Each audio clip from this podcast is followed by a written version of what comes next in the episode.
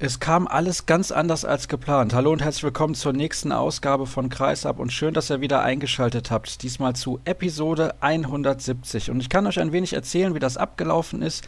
Vergangene Woche nach dem Spiel THW Kiel gegen HSG Wetzlar habe ich gedacht, ach, das ist interessant, da lade ich doch mal eine Wohlfahrt ein. Habe ich gemacht.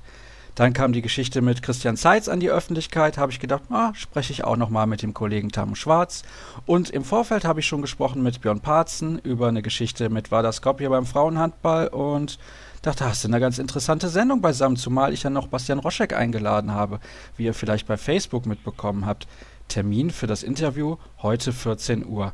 Und dann kommt eine E-Mail vom Deutschen Handballbund. Angesetzte Pressekonferenz samt EM-Analyse um 16 Uhr. Also haben wir das Interview mit Bastian Roschek auf die kommende Woche verschoben. Da bitte ich jetzt schon mal um Nachsicht, denn der hat um 17 Uhr Training gehabt und dann hat es einfach keinen Sinn gemacht, denn wir wollten natürlich die Entscheidung abwarten und die ist eine faustdicke Überraschung, finde ich zumindest, denn es hatte sich eigentlich etwas ganz anderes angedeutet. Und vor Ort, natürlich extra nur für uns, von der Berliner Morgenpost ist Ninja Priesterjan. Hallo Ninja. Hallo Sascha, genau, extra nur für dich. Ja, das freut mich sehr, dass du diese Mühen auf dich genommen hast, aber du warst natürlich in deiner Funktion als Kollegin der Morgenpost da und ich würde von dir gerne erstmal wissen, wie bewertest du diese ganze Geschichte und war das auch für dich eine Überraschung?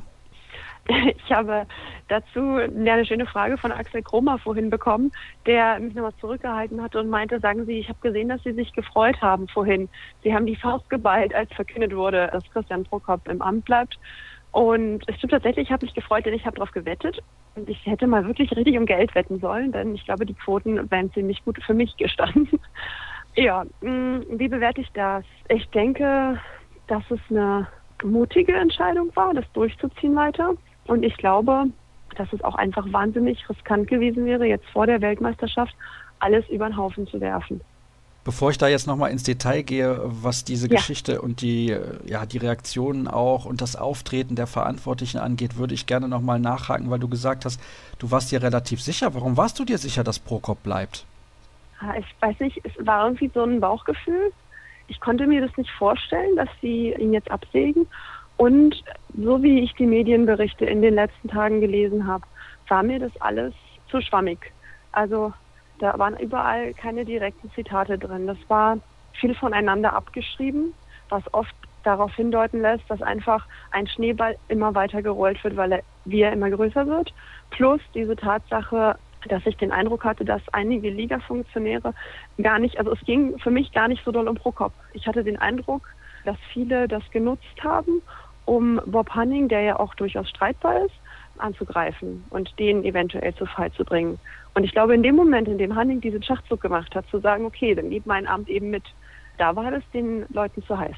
Weil wenn du jetzt den Vizepräsidenten nicht mehr hast und den Bundestrainer nicht mehr hast und diese Heim-EM vor der Tür hast, plus dieses Ziel Olympia, damit wird ja alles in Frage gestellt, was in den letzten paar Jahren erarbeitet worden ist. Und ich glaube, die Nummer war dann einfach zu groß.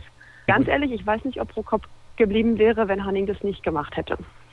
Ich kann übrigens jetzt schon ankündigen, dass wir nicht alle diese Themen in dieser Sendung besprechen werden. Es gibt am Ende nicht das Interview der Woche, sondern einfach fast die komplette Pressekonferenz von heute Nachmittag für euch und dann natürlich noch die eben angekündigten Kollegen, mit denen habe ich aber auch schon vorab gesprochen. Also die wussten zu diesem Zeitpunkt noch nicht, dass Christian Prokop Bundestrainer bleibt und die wussten zu dem Zeitpunkt auch noch nicht, dass überhaupt eine Pressekonferenz angesetzt ist. Das also nur schon vorab, aber ja, jetzt hast du gerade gesagt, das ist den Leuten ein bisschen zu heiß geworden. Es ging ihnen eigentlich nur um die Personalie Bob Hanning. Und das ist schon interessant, dass der da nicht mit auf dem Podium saß, denn normalerweise ist er jemand, der auch, sagen wir es mal so, gerne Interviews gibt.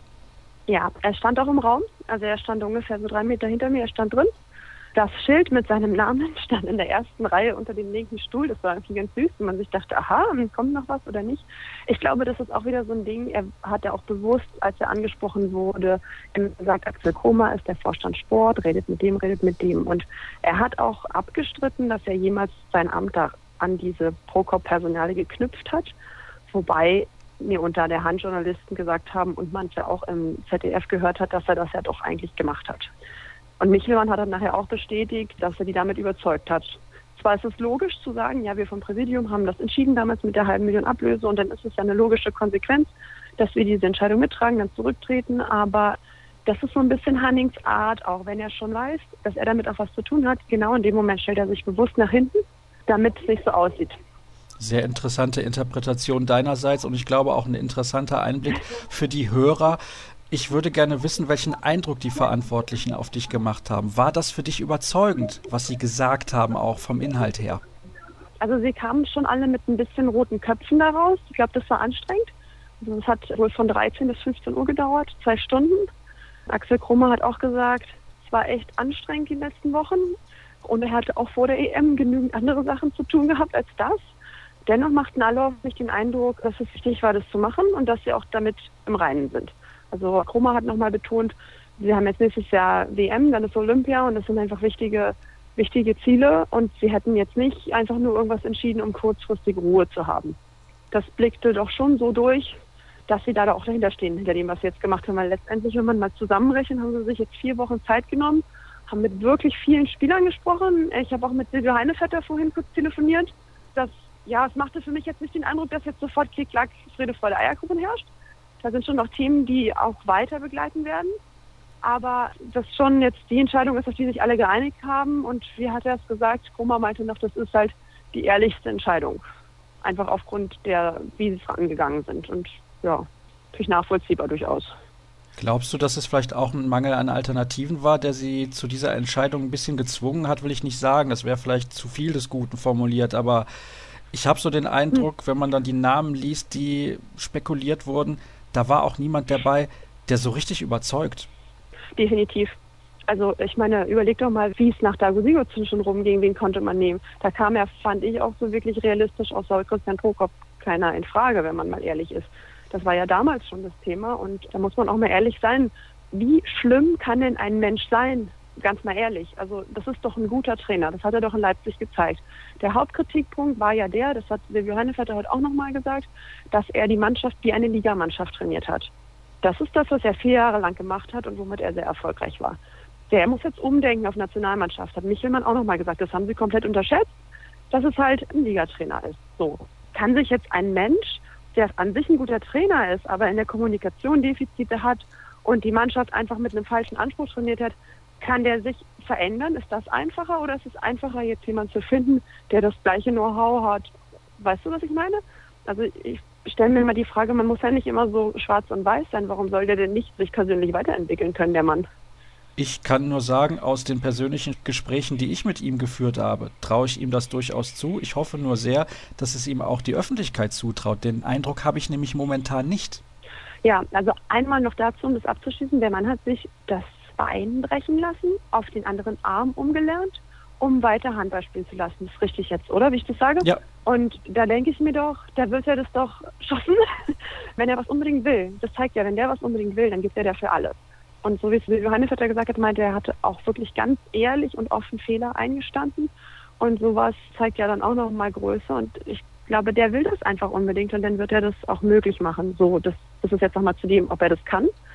Ob die Öffentlichkeit das jetzt gut findet oder nicht, ja nun, also denke mal, da kennen wir ja auch unsere Zunft. Natürlich wird jetzt bei dem nächsten Spiel, die Spiel im April ist, glaube ich, die nächste Maßnahme, da wird da drauf geguckt und wenn die verlieren, dann ist es immer eine Scheißentscheidung gewesen. Aber damit muss man dann auch mal leben. Und wenn man sich jetzt zum Beispiel mal einen Bob Hanning anguckt, ich kann mich nicht erinnern, wann der immer was gemacht hat, was alle cool fanden. Ich habe jetzt sogar schon gelesen, dass er Prokop nach Berlin zu den Füchsen holen will. Und ähm, ich glaube, Christian Prokop vielleicht lernen muss, ist da ein dickes Feld zu haben, das nicht zu lesen, keine Ahnung, oder das einfach nicht an sich ranzulassen. Also ich glaube schon, dass das Spuren bei ihm hinterlassen hat, wie schnell man halt fallen kann.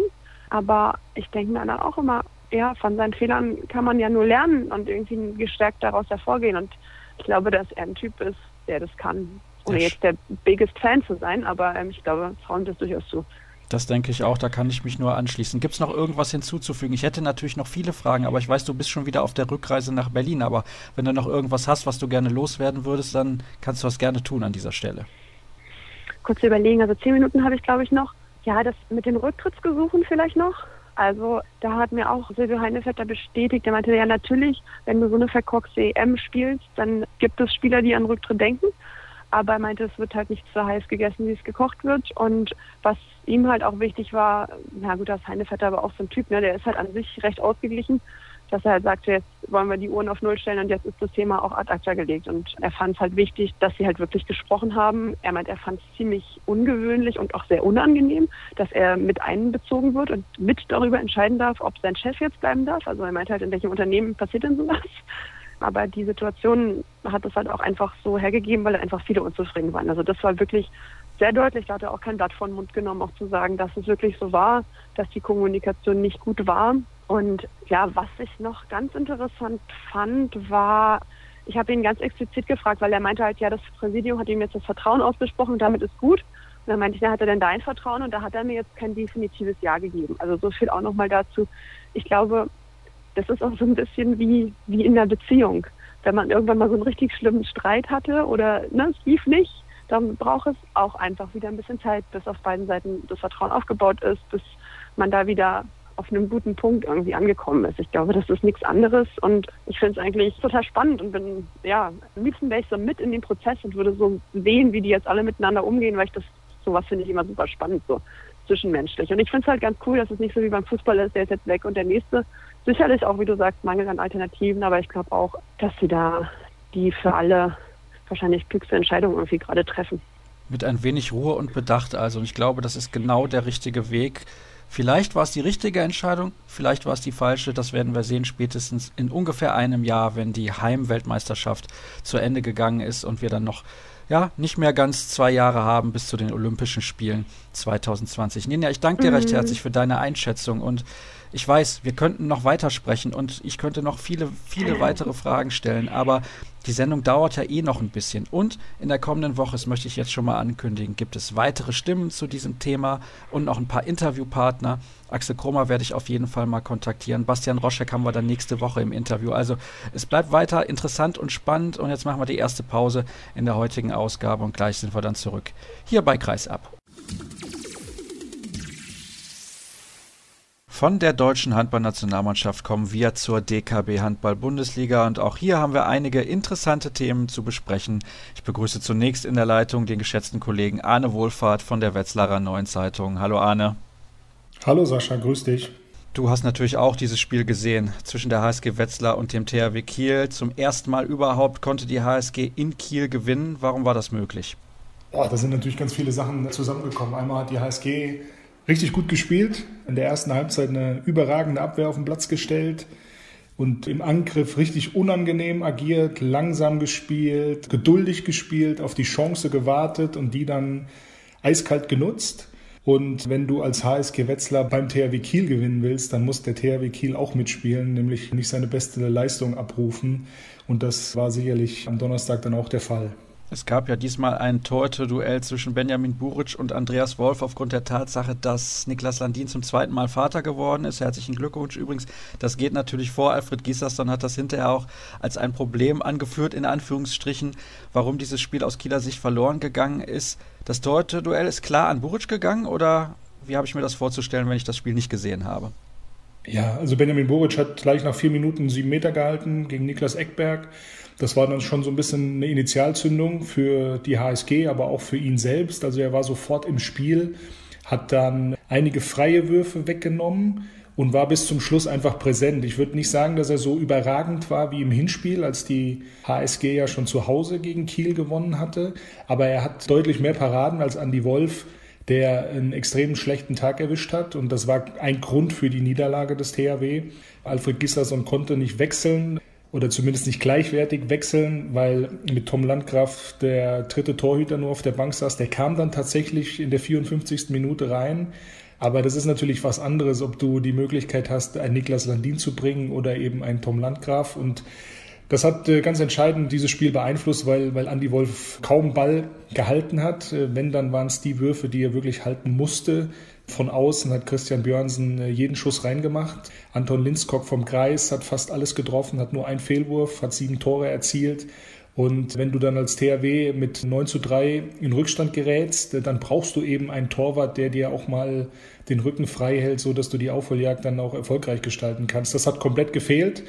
Und Benjamin Buric hat immer wieder mal in den entscheidenden Momenten einen wichtigen Ball gehalten. Fünf Minuten vor Schluss gegen Niklas Eckberg, da stand es 21, 25. Wenn der reingeht, wird es vielleicht dann doch am Ende noch mal noch enger, als es ohnehin geworden ist. Und Dementsprechend das Torhüter-Duell klar an Buric.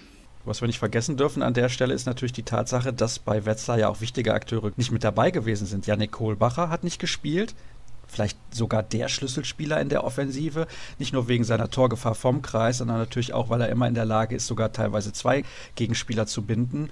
Und Alexander Herrmann, wichtiger Schütze aus dem Rückraum, kann auch aus der Distanz mal den einen oder anderen Treffer setzen. Das sind wichtige Spieler, die Wetzlar nicht mitnehmen konnte nach Kiel.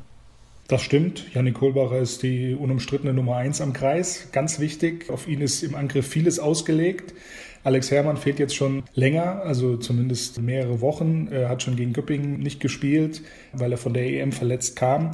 Das hat die Mannschaft jetzt ganz gut kompensiert, weil Stefan Knär wieder besser spielt. Aber der Ausfall von Janik Kohlbacher ist natürlich gravierend. Aber da war jetzt ein Anton Linskog da, der zum ersten Mal in dieser Saison im Angriff so richtig gefordert war und der das perfekt gelöst hat. Also wirklich sehr, sehr gut gespielt hat, von seinen Mitspielern auch gut in Szene gesetzt wurde. Was natürlich auch zu diesem Spiel gehört, ist, dass der THW auch Verletzungsprobleme hatte. Also Dufniak nicht dabei, René Toft-Hansen nicht dabei, Christian Zeitz nicht dabei und eben Niklas Landin nicht dabei. Das ist natürlich für den THW auch ein Problem, wobei ich sagen würde, diese Mannschaft hatte trotzdem so viel Qualität in ihren Reihen, vom Papier her zumindest, dass sie im Heimspiel gegen die HSG Wetzlar bestehen müsste. Das wollte ich gerade sagen. Also wenn ich sehe, wer da noch auf der Platte gestanden hat, gucken wir alleine mal in den Rückraum. Da haben wir Weinhold, Dissinger, da haben wir dann noch Sarah Betz, da haben wir Wujen, da haben wir Bielik, da haben wir Nilsson. Also mit der Formation musst du als THW eigentlich gegen die HSG Wetzlar erfolgreich sein. Glaubst du, das Hinspiel hat irgendwie auch noch eine Auswirkung gehabt, dass die wussten, Wetzlar liegt uns irgendwie nicht? Manchmal gibt es das ja im Sport. Ich weiß es nicht. Also normalerweise halte ich den THW für so stark, auch mental stark, dass das keine Rolle spielen dürfte. Aber die lagen natürlich dann mit 3 zu 9 zurück. Und man hat gemerkt, die waren auch irgendwie ungeduldig. Die waren vielleicht auch teilweise ein bisschen entnervt, weil Wetzlar hat wirklich im Angriff sehr, sehr lange gespielt. Es gab oft das passive Vorwarnzeichen und dann haben die das ausgereizt wirklich bis zum sechsten Pass. Und ganz oft in diesem Spiel war es so, dass dann die HSG doch noch mit dem letzten Wurf zum Tor kam. Ob es Philipp Pöter mit einem Schlagwurf war, ob es Christian Björnsen von außen war oder ob Linskog dann freigespielt wurde, weil zwei Kieler aus dem Innenblock ungeduldig an neun Meter rausgerannt sind. Also insgesamt wirkten die Kieler dann schon von Minute zu Minute mehr verunsichert und auch verkrampft und wahrscheinlich auch die große Angst, dieses Spiel zu verlieren. Ob das jetzt mit dem Hinspiel zu tun hat, glaube ich nicht unbedingt. Wenn wir nochmal genau auf den Spielverlauf schauen, 25 zu 21 hat ja die HSG fünf Minuten, also circa fünf Minuten vor Ende des Spiels geführt. Es wurde eng, hast du auch nochmal gesagt, aber trotzdem ist das für HSG-Verhältnisse sehr, sehr souverän und ich möchte nicht zu sehr Superlative einsetzen, aber historisch betrachtet, ist das vielleicht der größte Sieg in der Bundesliga-Geschichte der HSG Wetzlar? Oh, da muss man, äh, mit solchen Begriffen muss man immer vorsichtig sein. Das war sicherlich ein ganz entscheidender Sieg in der Bundesliga-Geschichte. Also ich kann mich an ein Spiel erinnern, das ist jetzt drei Jahre her, noch mit Ivano Balic in der Rital Arena gegen die Rhein-Neckar-Löwen. Das war sicherlich das beste Handballspiel, was ich jemals von der HSG Wetzlar gesehen habe. Dieses Spiel hier ist natürlich einfach dadurch, dass es der erste Sieg beim großen THW Kiel ist, ein ganz entscheidender Meilenstein in der Geschichte und gehört zu den Top 4, 5 Siegen, die diese HSG äh, jemals errungen hat. Fakt ist, momentan befindet sich die HSG Wetzlar auf dem neunten Tabellenplatz, hat den TBV Lemgo überholen können, denn die haben nur unentschieden gespielt zu Hause gegen Erlangen am vergangenen Donnerstag. Und ich weiß, Kai Wandschneider, der macht immer auf Understatement und sagt, ja, das waren wichtige Punkte für den Klassenerhalt. Aber ganz ehrlich, also man kann jetzt schon das Ziel einstelliger Tabellenplatz ausgeben, denn das wird auf ein Duell hinauslaufen, wahrscheinlich mit Lemgo und Göppingen, wer denn Neunter wird. Sehe ich auch so. Ich glaube, dass man jetzt nicht mehr vom, vom Klassenerhalt reden muss oder dass man den in Frage stellen muss. Der Abstand da unten ist so groß. Die Leistungen sind jetzt gerade in Kiel und gegen Göppingen gut gewesen. Und ich könnte mir vorstellen, dass die HSG da die Ziele auch korrigiert. Und das regeln die meistens erstmal intern, dass sie mit der Mannschaft sprechen, dass die Mannschaft da auch selbst Ziele formulieren kann und dann wird das nach außen gegeben. Aber wie gesagt, nur noch vom Klassenerhalt zu reden, das wäre, das wäre Quatsch. Ich glaube, dass das auch niemand machen wird, auch Kai Wandschneider nicht, der gerne ein bisschen Understatement an den Tag legt. Und da muss man gucken, mit Lemgo, mit Köppingen, mit Minden kann man sich messen, aber wer da am Ende die Nase vorn hat, wird man sehen. Die Saison ist ja noch sehr, sehr lang. Die Ziele sind mit Sicherheit am größten bei Frisch auf Göppingen. Große Enttäuschung bislang, dass die nur auf dem 11. Tabellenplatz stehen bei 18 zu 24 Punkten. Das hat man sich auf jeden Fall ganz, ganz anders vorgestellt auf dem Hohen Staufen.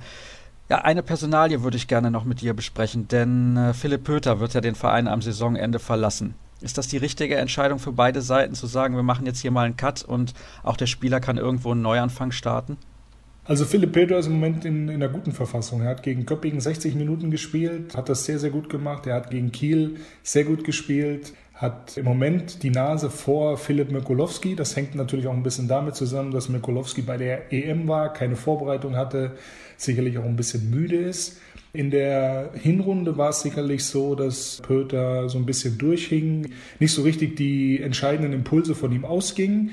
Und da ist dann irgendwann die Entscheidung gefallen. Philipp Mikulowski hat früh seinen Vertrag verlängert. Die HSG plant mit Olle Forsell-Scheffert als zweiten Mittelmann.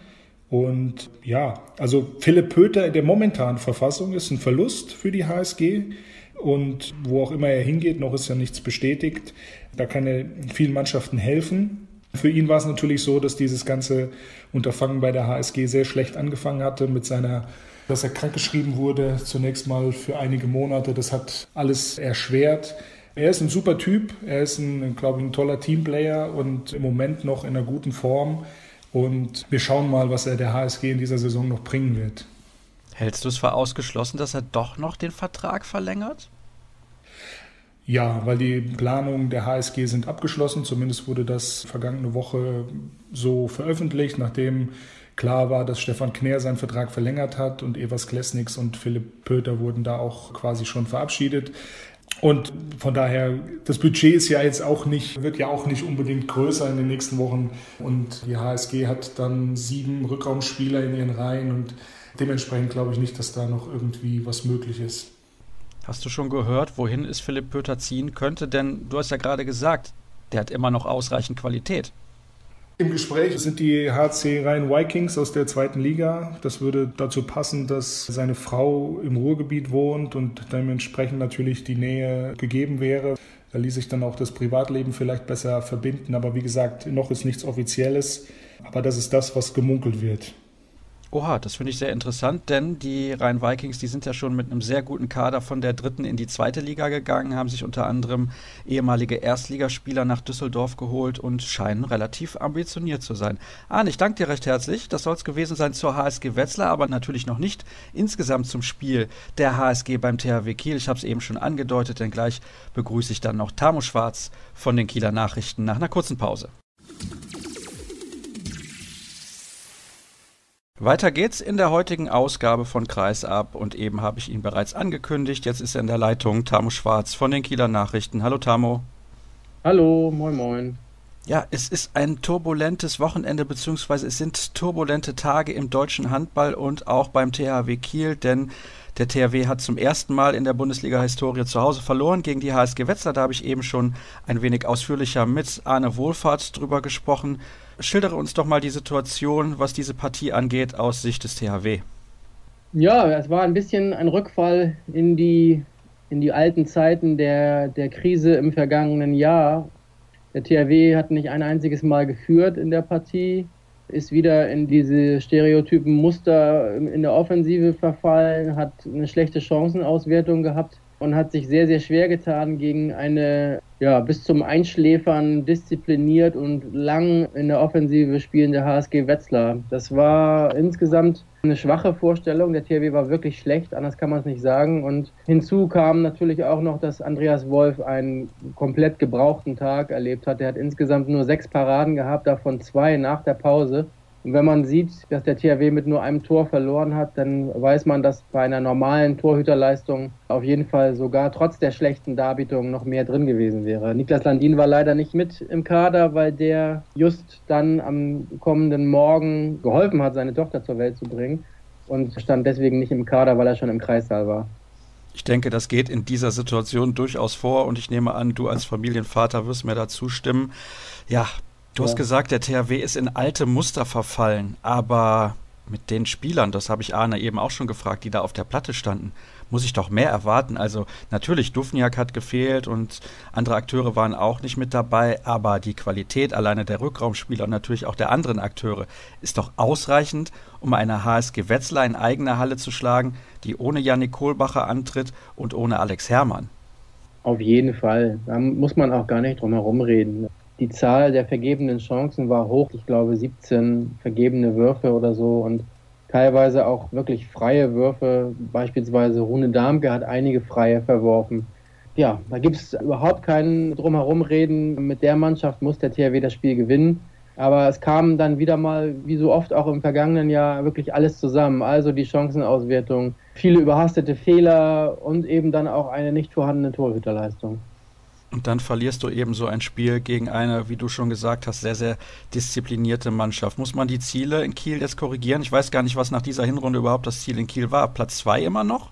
Ja, auf jeden Fall. Also ja, bezieht sich jetzt auf beide Fragen. Ja, die Ziele muss man korrigieren und ja, das Ziel war natürlich Platz zwei, der ja mittlerweile nötig ist, um sich erneut für die Königsklasse zu qualifizieren. Dieses Ziel ist jetzt wirklich mit 13 Minuspunkten in weite Ferne gerückt. Da muss man jetzt erstmal kleinere Brötchen backen. Die Situation in Kiel ist ja ein bisschen kurios, weil man anders als in den vergangenen zwei Spielzeiten auf einmal ja eine sehr, sehr gute Ausgangsposition in der Champions League hat. Also Platz drei in der Gruppe ist realistisch, Platz zwei ist möglich sogar. Das würde fürs Achtelfinale und darüber hinaus auch für die weitere Konstellation fürs Viertelfinale auf dem Weg ins Final Four einen viel leichteren Weg bedeuten als in den vergangenen Jahren als Gruppenvierter oder Gruppenfünfter. Der, die große Hoffnung, der große Hoffnungsschimmer für eine erfolgreiche Saison ist auch angesichts des Ausscheidens im DHB-Pokal, wo man nichts mehr gewinnen kann, ist jetzt die Champions League. Aber da bewegt man sich auf dünnem Eis, denn in der Champions League kann alles passieren, auch bei den Final Four Events. Das haben wir in den letzten beiden Jahren ja gesehen. Ja, auf jeden Fall, auf jeden Fall. Natürlich, aber es gibt ja auch die emotionale Ebene und genauso wie der wie der Pokalsieg in der vergangenen Saison nach einer davor titellosen Saison ein bisschen für einen emotionalen Schub und auch für Selbstbewusstsein was getan hat, wäre eine erfolgreiche Saison in der Champions League auch gut für die Mannschaft. Und damit meine ich jetzt nicht nur den Champions League-Sieg, sondern wenn man mal wieder in Köln dabei wäre, das wäre schon ein großer Erfolg.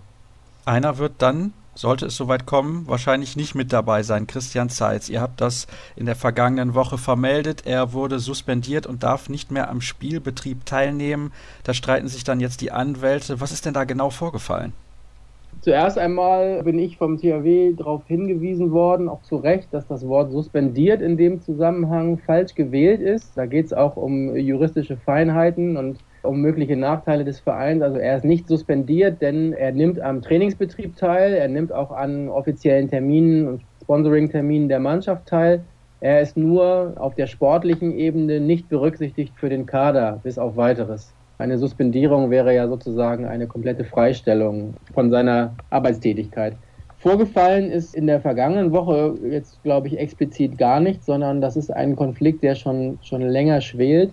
Es gibt unterschiedliche Sichtweisen, was den laufenden Vertrag von Christian Zeitz betrifft. Eine Seite, und da gibt es auch unterschiedliche Versionen, ob das die Vereinsseite ist oder die Spielerseite, eine Seite hat diesen Vertrag nicht unterschrieben.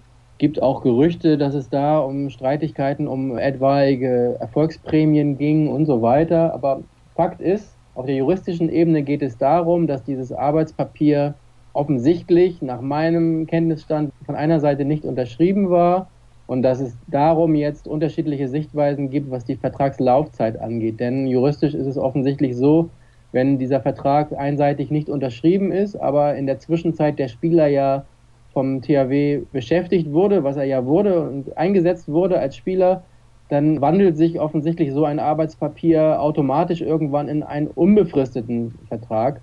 Und darüber ist jetzt ein Streit. Und das ist die juristische Ebene, aber meiner Meinung nach gibt es ja auch noch eine eine moralische Ebene, auf der sich Christian Zeitz bewegt.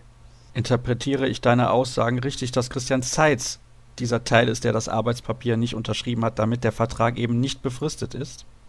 Naja, das, ein Spieler kann ja nicht einfach seinen Vertrag nicht unterschreiben und das irgendwie aussitzen. Also da, da muss es schon irgendwelche Probleme gegeben haben. Und in der Tat weiß ich es nicht. Ich habe beide Versionen gehört. Das ist einmal die Version der Verein ist die Unterschrift schuldig geblieben, einmal der Spieler ist die Unterschrift schuldig geblieben. Man kennt das ja, manchmal sind das dann irgendwelche Feinheiten. Das darf natürlich nicht passieren, aber vielleicht ist das dann irgendwie liegen geblieben oder was auch immer. Das ist gar nicht der Punkt. Aber der Punkt ist, dass diese Sichtweise, dass sich der Vertrag dann in einen unbefristeten Vertrag wandelt, ist natürlich im Profisport etwas exotisch. Wir reden hier ja nicht von einem normalen Arbeitnehmer, der in irgendeinem Arbeitsverhältnis zu einer Firma steht, sondern wir reden von der Tatsache, dass es einfach Usus ist, dass natürlich Profisportler befristete Verträge haben. Das wird, das wird mit den Beratern alles abgesprochen, vertraglich festgelegt und so weiter. Und da gibt es normalerweise ja auch überhaupt kein Vertun. Und ich finde wichtig eben auch die moralische Ebene, nämlich dahingehend, dass im Sommer 2016 der THW es war, der Christian Zeitz, der sich damals in einem sehr schwierigen Arbeitsverhältnis mit Telekom Westbrem befand, die ihn abgeschoben haben, die ihm offensichtlich auch Gehaltszahlungen schuldig geblieben sind, dass der THW mit dem Impuls, ich zitiere damals Alfred Gislason, einen von uns lassen wir nicht hängen, mit dem Impuls eben einem verdienten Spieler zu helfen und natürlich auch aus Eigennutz, weil sie eben davon ausgegangen sind, dass Christian Zeitz ihnen noch helfen kann, dass sie ihm die Tür zurück nach Kiel wieder geöffnet haben. Und das muss man schon mitdenken, wenn man sich die Tatsache jetzt betrachtet, dass Christian Zeitz angekündigt hat, den Verein zu verklagen. Auf der einen Seite ist Christian Seitz durchaus, glaube ich, als eigenwillig zu bezeichnen. Auf der anderen Seite hat damals schon beim Abgang von Philipp Biecher der Verein keine sonderlich gute Figur abgegeben. Also es sind immer zwei Seiten der Medaille, die da zu betrachten sind. Wir werden das in den nächsten Wochen selbstverständlich weiter verfolgen. Ich möchte abschließend im Gespräch mit dir nochmal kurz auf die sportliche Situation zurückkommen, wenn ich so auf den Spielplan schaue. Also der THW muss noch nach Hannover, dann spielt man zu Hause gegen Melsungen, dann spielt man auswärts in Magdeburg. Das alles hintereinander. Dann spielt man noch zu Hause gegen die Rhein-Neckar-Löwen. Man empfängt außerdem noch die Füchse Berlin. Man muss nach Leipzig. Dann hat man noch das Nordduell gegen Flensburg zu absolvieren. Mit wie vielen Minuspunkten kann man eigentlich noch in die Champions League einziehen? Das frage ich mich an der Stelle, denn ich sehe nicht, dass der THW jetzt plötzlich alle Spiele gewinnt im restlichen Saisonverlauf. Nein, einerseits kann man natürlich sagen, dass der THW eine sehr, sehr schwere Hinrunde hatte und dementsprechend Mannschaften wie eben Füchse oder Löwen Flensburg alle jetzt als Heimspiel in der Rückrunde zu absolvieren hat. Aber natürlich ist die Saison ja auch so, das sieht man ja auch an den Ergebnissen der anderen, dass Auswärtsspiele in Hannover, Leipzig oder Magdeburg ja keine leichten Aufgaben sind. Und es ist ja auch völlig klar, je ausgeglichener die Liga, desto höher wird die Zahl der Minuspunkte sein, mit der man eventuell die Champions League noch erreichen kann. Aber auch durch die Tatsache, dass es eben nur noch der Erste und der Zweite in der Tabelle schaffen, ist das schon eine sportliche Aufgabe. Da muss sehr viel passen und da müsste der THW nochmal eine ähnliche Serie hinlegen, wie eben diese neun Spiele wettbewerbsübergreifend in Folge, die sie gewonnen haben, jetzt bis, bis zu diesem Donnerstag. Und daran hast du deine Zweifel? Oder wenn man die Saison sieht, muss man einfach Zweifel haben, dass der THW heil aus all diesen Spielen herauskommt. Und es muss ja gar nicht mal unbedingt sein, dass sie in Magdeburg oder in Leipzig oder in Hannover stolpern, sondern es ist ja auch einfach nicht unrealistisch, genauso wie der THW zweimal in Flensburg gewonnen hat. Was spricht dagegen, dass der THW eben auch eines dieser Spitzenspiele in der eigenen Halle verliert, wenn man jetzt auch gegen Wetzlar einfach mal zwei Punkte wegschenken kann? Also jetzt komplett so bis zum Saisonende eine niederlagenlose Serie hinzulegen, da habe ich doch wirklich meine begründeten Zweifel. Da schließe ich mich an. Es wird sehr, sehr schwer für den THW noch mindestens auf dem zweiten Platz zu landen. Und es gibt ja auch Konkurrenten, die mittlerweile am THW so einigermaßen vorbeigezogen sind. Flensburg und die Füchse Berlin und Hannover sind auf jeden Fall nicht leicht hinter sich zu lassen. Tamo, vielen Dank auch natürlich an dich. Es ist eine weiterhin spannende und interessante Sendung. Sie geht gleich nach einer kurzen Pause weiter und dann begrüße ich den Kollegen Björn Parzen. Weiter geht's mit Episode 170 von Kreisab. Schön, dass ihr dran geblieben seid, denn ich weiß, einige von euch interessieren sich nicht so sehr für den Frauenhandball, aber vielleicht hat das, worüber wir jetzt sprechen, auch ein wenig was mit dem Männerhandball zu tun. Ich finde es jedenfalls sehr, sehr interessant und ich glaube, mein Gast in der Leitung findet es auch sehr, sehr spannend und das ist Björn Parzen. Hallo Björn. Hallo Sascha, schönen guten Tag, auch an alle Hörer. Das Thema, das wir heute besprechen werden, heißt Vornehmlich war das Skopje und natürlich einige Wechsel der absoluten Topstars im Frauenhandball. Ein paar haben jetzt wieder in Györ unterschrieben, aber zunächst mal, es gab eine Meldung vor einigen Tagen, da habe ich gedacht, da spreche ich doch mal mit dir ein bisschen intensiver drüber, denn meiner Meinung nach kann das vielleicht auch auf den Männerhandball Auswirkungen haben. Da haben wir ja Vadia Skopje den amtierenden Champions League-Sieger und da gibt es auch wieder ein paar Abgänge und zuletzt gab es auch immer wieder mal Gerüchte, klappt das in den nächsten Jahren mit der Finanzierung, die haben einen russischen Mäzen und jetzt hat Gordana Natscheva bekannt gegeben, die die Clubdirektorin ist. Ja, bei den Frauen, da sind jetzt alle Topstars verfügbar. Verträge werden entweder gekündigt oder nicht verlängert, laufen sowieso aus. Und dann bauen wir hier mit unseren Talenten was auf, denn 2022 wird man zusammen mit Slowenien und mit Montenegro die Frauen-Europameisterschaft austragen. Und jetzt ist WADA im Prinzip nur noch die Hälfte wert ab dem Sommer. Ja, also die Meldung kam jetzt nicht unbedingt so überraschend. Es hat ja letztes Jahr zum Start der Männer Champions League Saison schon jene ominöse Pressemitteilung von Sergei Samsonenko gegeben, dem Mäzen von Vardaskopje, dem Clubbesitzer, um es eigentlich zu sagen, dem gehört der gesamte Club. Und er startete interessanterweise ja mit den Frauen und hat dann die Männer übernommen, die er dann auch zum Champions League führte. Eben Sergei Samsonenko hatte gesagt, dass er sich nach dieser Saison zurückziehen möchte bei Vardar Skopje. Er fühlt sich nicht korrekt behandelt in Mazedonien. Es gab immer wieder Stimmen, die gesagt haben, das hat mit dem Regierungswechsel zu tun und mit auch Änderungen des Steuersystems in Mazedonien, dass eben internationale Unternehmen, die den mazedonischen Sport sponsoren, eben nicht mehr diese Steuererleichterungen haben sollen, die sie bisher hatten. Und dass Samsonenko, dessen Firmensitz seiner Unternehmen eben in Mazedonien ist, dadurch eben auch finanzielle Nachteile hätte. Aber die Aussagen, die betrafen eigentlich immer nur die Männer. Und dann hat er auch etwas zurückgerudert, er hat eben gesagt, ja, ich gehe nicht ganz raus, ich bleibe immer noch ein Teil des WADA-Clubs und er wird eben auch versuchen, Investoren zu finden. Und es gab ja schon Spieler bei den Männern, die gegangen oder die ihr Abschied verkündet haben. Apat Sterbe geht nach Westbrem, Cindric geht nach Westbrem, Abutovic, Masenic gehen in die Bundesliga und da werden noch einige andere folgen. Und jetzt eben die Meldung bei den Frauen, die bisher eigentlich dort nie so in dem Ruf standen, dass sie sich dort herausziehen könnte, weil er eben diese Frauenmannschaft auch mit aufgebaut hat. Und ja, letzte Woche vor dem Champions League-Spiel, das sie hatten, gab eben der Club dann in einer Pressekonferenz bekannt, alle Spielerinnen, alle Stars, alle internationalen Spielerinnen können nach dieser Saison gehen.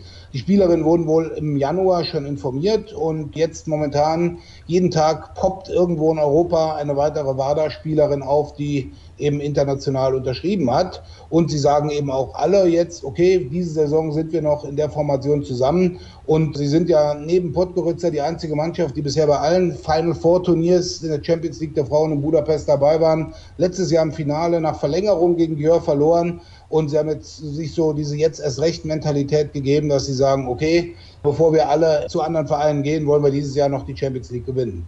Über die Chancen sprechen wir gleich noch, denn es gibt natürlich auch ordentlich Konkurrenz, aber sie sind momentan Tabellenführer der Gruppe 2 und haben bisher auch alle Partien in dieser Saison auf internationalem Parkett für sich entscheiden können. Wenn ich dir jetzt so zuhöre, habe ich so das Gefühl, den Grund nimmst du der Vereinsführung nicht so ganz ab.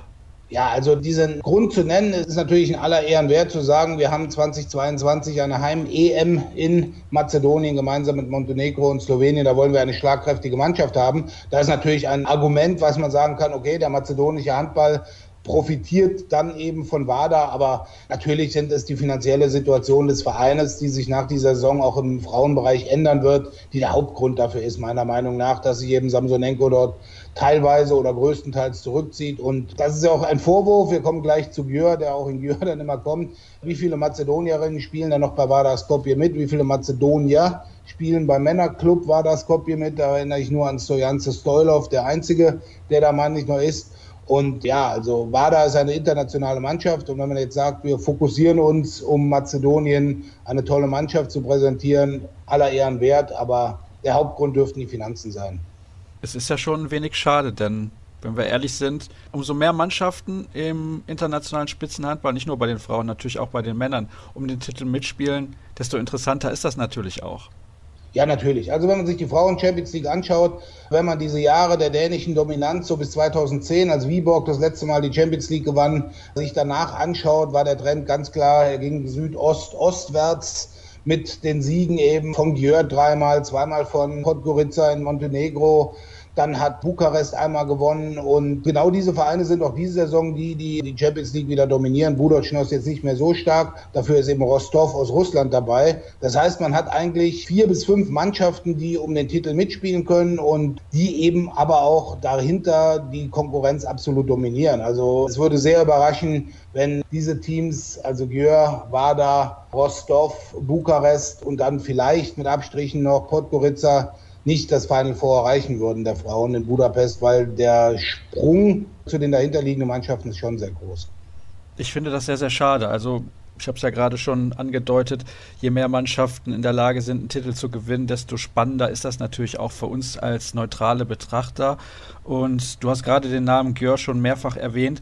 Das ist natürlich der große Club im Frauenhandball. Veronika Christiansen, die Norwegerin, die wechselt jetzt zur kommenden Saison aus Midtjylland nach Gjör, nach Ungarn und die hat vor einiger Zeit auch ein Interview gegeben. Da wurde sie gefragt, ob es einen Traumverein gibt für Spielerinnen im Frauenhandball. Und da hat sie gesagt, ja, jeder möchte gerne das grüne Trikot von Gjör tragen. Jetzt wurde dieser Transfer bekannt gegeben. Da haben sie bereits Stine Oftedal, sie haben Nora Mörk, Sie haben auch Kari Bratzett verpflichtet zur kommenden Spielzeit, eine Kreisläuferin, die aber vor allem als Abwehrspezialistin international für Furore sorgt. Also die kaufen sich da jetzt alle Stars mehr oder weniger zusammen. Das hat ja schon so ein bisschen was von PSG im Männerhandball. Das hat sicher was von PSG. Man darf natürlich eine Spielerin nicht vergessen, nämlich die, die von Vardar Skopje zu Gjör geht, Torfrau Amandine Leno, also die erste, die eben von Vardar direkt nach Gjör geht. Und Anja Althaus ist eben in Gjör, aber sie ist eben durch ihre Rückenverletzung, Bandscheibenvorfall so stark gehandicapt, dass sie nach der Saison auch aufhört. Und genau dasselbe Zitat von Veronika Christiansen hat Anja Althaus ja auch gesagt. Sie hat ja eigentlich nach dem Champions League Finale letztes Jahr ihre Karriere beendet und plötzlich klingelte bei ihrem Manager das Telefon. Am anderen Ende der Leitung war Und Anja sagte ja auch, wenn Gjör anruft, dann sagst du nicht nein, das ist die größte Chance deines Lebens, da einmal zu spielen. Und so sehen es eben viele Spielerinnen. Und es ist teilweise so wie PSG im Männerhandball, da stimme ich dir zu. Es ist aber auch teilweise genauso wie bei zwei anderen Clubs, die ich dort in einer Reihe sehe. Und das ist Rostov am Don mit einer äußerst internationalen Mannschaft natürlich gebaut um fünf russische Olympiasiegerinnen. Und es ist natürlich auch CSM Bukarest die jetzt mit Christina Neagu, die Welthandballerin, die Rumänin als Flaggschiff zurückhaben. Und ich denke, auf kurz oder lang, wenn WADA sich jetzt da zurückzieht, werden diese drei, Klammer auf, solange es ihre finanziellen Möglichkeiten zulassen, Klammer zu, auch um den Champions League-Titel kämpfen. Und bei Gür sehe ich, was die Finanzen betrifft, die allerwenigsten Probleme. Wir hatten häufiger schon geredet über das Thema Sponsoring in Ost- und Südosteuropa, dass eben gerade bei ungarischen Vereinen der Staat, die Region, die Stadt Gür und natürlich auch das Audi-Werk in Gür sehr stark da involviert sind.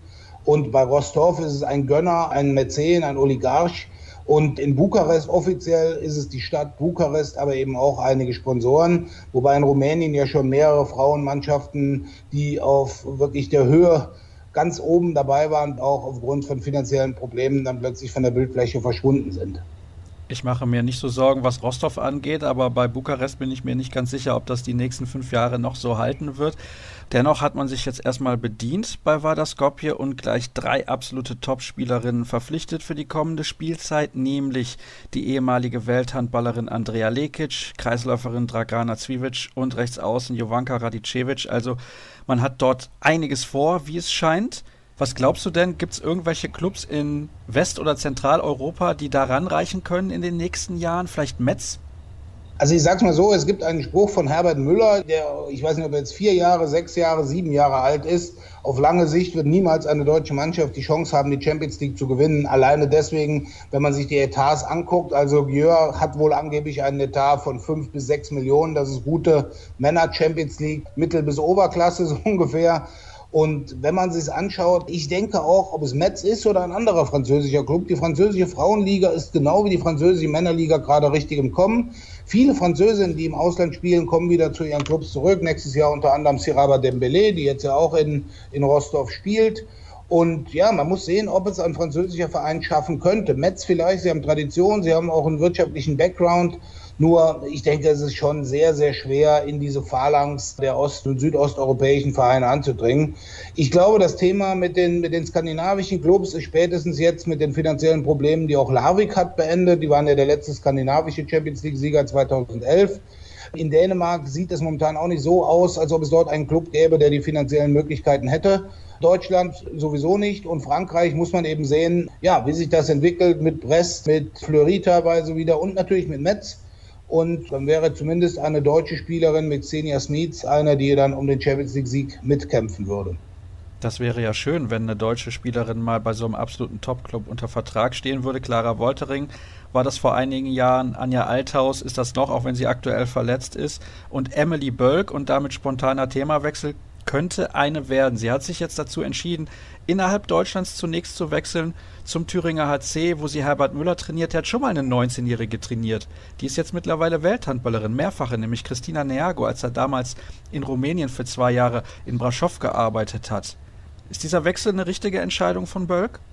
Also ich war auch überrascht, dass sie innerhalb Deutschlands wechselt, aber ich denke, es ist auf jeden Fall die richtige Entscheidung. Also Emily ist clever genug zu sehen, dass ein Sprung jetzt vielleicht schon ins Ausland zu einem Verein wie WADA, Gioia, Bukarest oder ähnliches vielleicht schon zu früh käme.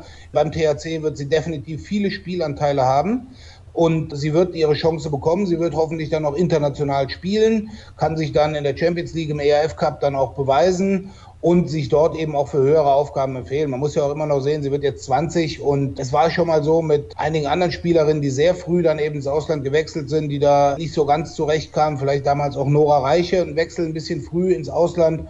Und deswegen denke ich, Emily Böll tut gut daran, beim THC anzuheuern. Ist natürlich schade für Buxtehude, die haben eine tolle Aufbauarbeit mit ihr gemacht. Aber es war irgendwann klar, dass sie den nächsten Schritt macht. Und dann kann man auch gespannt sein, wohin der übernächste vielleicht in zwei, drei Jahren gehen wird. Da bin ich auch schon sehr gespannt. Also ich bin mir relativ sicher, wenn sie verletzungsfrei bleibt, dass sie auf jeden Fall eine internationale Topspielerin werden kann. Ob es für die absolute Weltklasse reicht, das kommt natürlich auf sehr viele unterschiedliche Faktoren an. Es gibt leider zum Abschluss unseres Teils hier über den Frauenhandball noch eine traurige Meldung. Waltraud Kretschmer ist in der vergangenen Woche verstorben und im Alter von 70 Jahren schon relativ früh. Das ist eine unfassbare Legende des deutschen Frauenhandballs. Vielleicht kannst du noch ein paar Worte über sie verlieren, Björn. Und natürlich gilt ihrer Familie, unter anderem Sohn Stefan Kretschmann, natürlich unser Mitgefühl. Ja, natürlich. Also die Nachricht hat mich auch schockiert, als ich sie gelesen hatte. Ich kenne sie jetzt nicht persönlich, aber man kennt natürlich die Geschichte der Handballfamilie Kretschmer mit dem Vater als Trainer. Die Mutter war dreifache Weltmeisterin mit der DDR. Sohn Stefan wurde dann Handballer. Und sie hatten dann eben auch immer, wenn man Stefan Kretschmer gefragt hatte, wo seine Wurzeln liegen oder wo auch seine Handball, das kam immer aus der Familie. Und die Mutter war da eher die treibende Kraft als der Vater, was man so gehört hat. Und deswegen ist es wirklich sehr bitter und sehr schade, dass sie im Alter schon von 70 Jahren jetzt gestorben ist. Und ich gebe dir recht, das Mitgefühl und das Beileid gilt natürlich der Familie. Und sie war eine der ganz Großen im deutschen Frauenhandball natürlich. Über 200 Länderspiele, über 700 Länderspieltore, dreifache Weltmeisterin mit der DDR. Und das ist natürlich deswegen so beeindruckend, weil das zu einem Zeitraum war, da gab es nicht jährlich die Turniere. Ja, und man muss sehen, es waren eben auch andere Nationen ganz oben dabei. Man muss immer die Sowjetunion sehen, man muss immer Jugoslawien sehen, man muss teilweise noch Tschechien und Rumänien sehen. Also das war in der Zeit, wo es im Frauenhandball eine richtig starke Konkurrenz gab. Gut, die gibt's heute auch, aber man hat sich dort über einen langen Zeitraum ganz oben in der Weltspitze eben festgesetzt gehabt.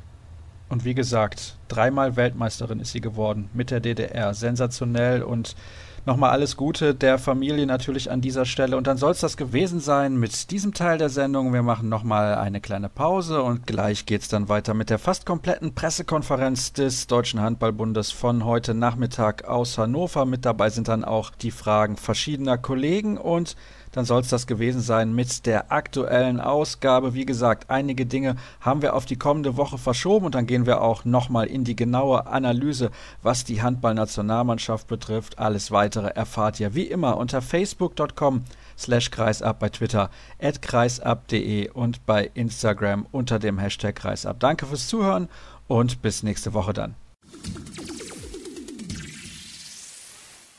Das Präsidium des Deutschen Handballbundes hat sich zusammengesetzt und entschieden, die Zusammenarbeit mit Christian Prokop als Bundestrainer der Männer A-Nationalmannschaft fortzusetzen.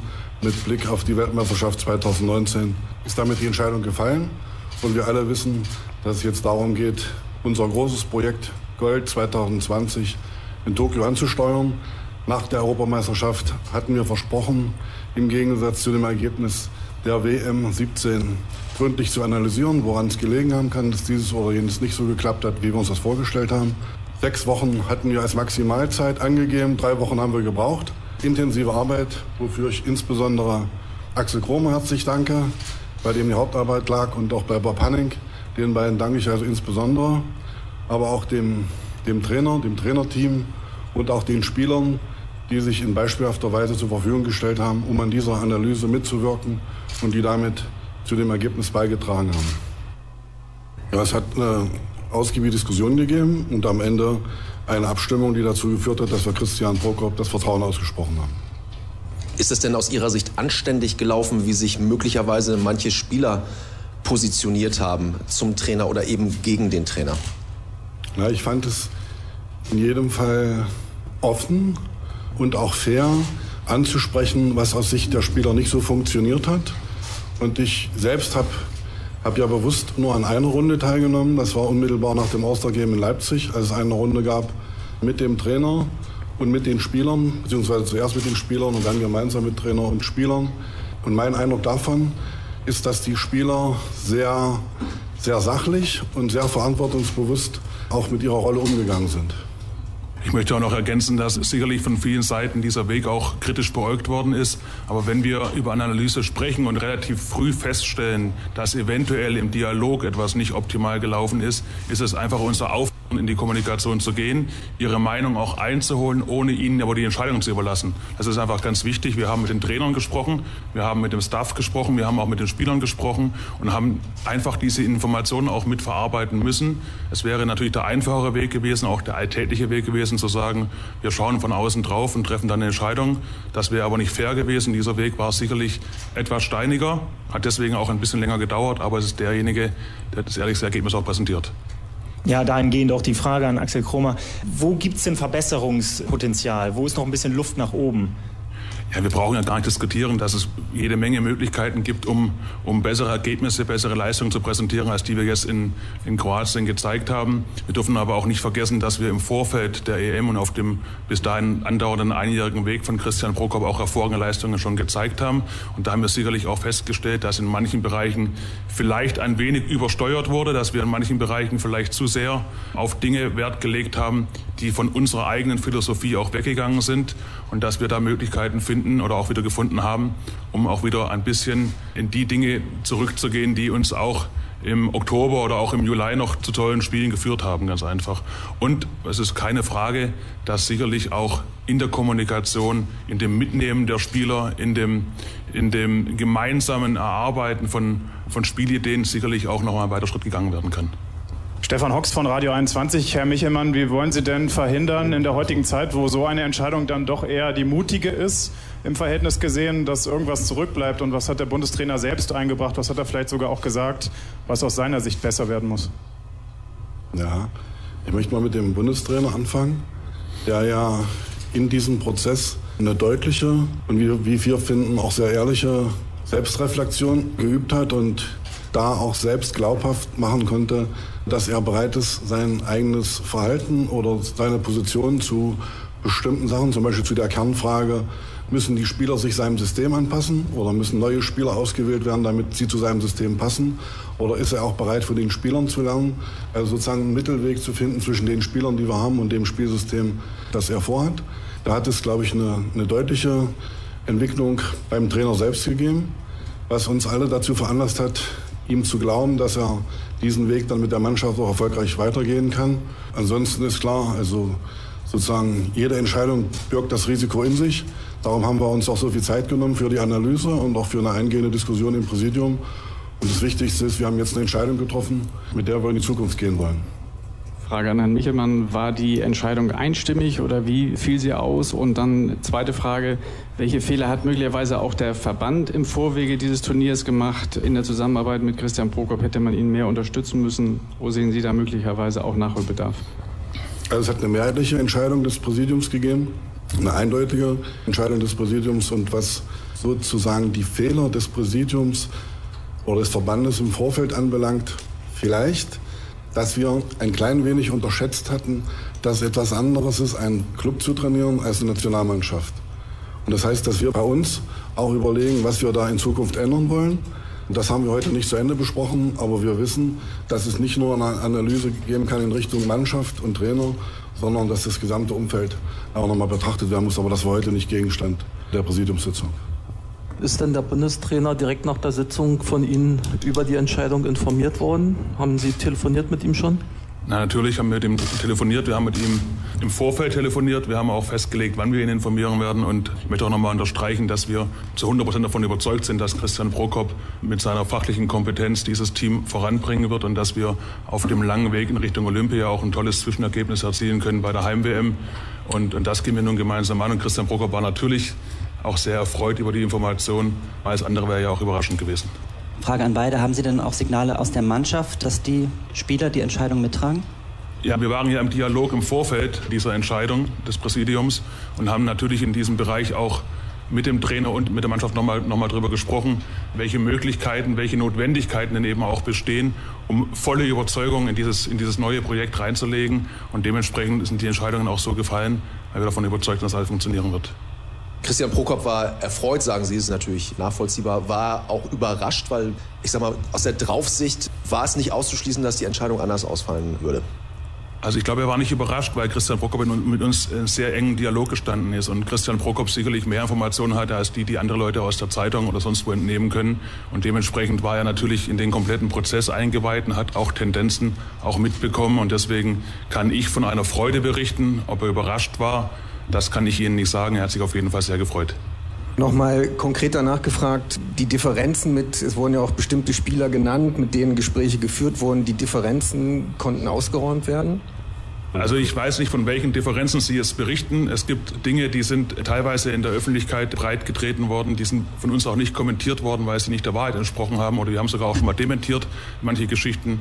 Es ist mit Sicherheit so, dass in einer EM, die nicht erfreulich verlaufen ist, nicht alles immer harmonisch abläuft. Das ist aber auch vollkommen normal und es gab keine Differenzen, die uns in irgendeiner Art und Weise die allergrößten Sorgen bereiten müssen, dass sie nicht behoben werden oder behoben werden konnten.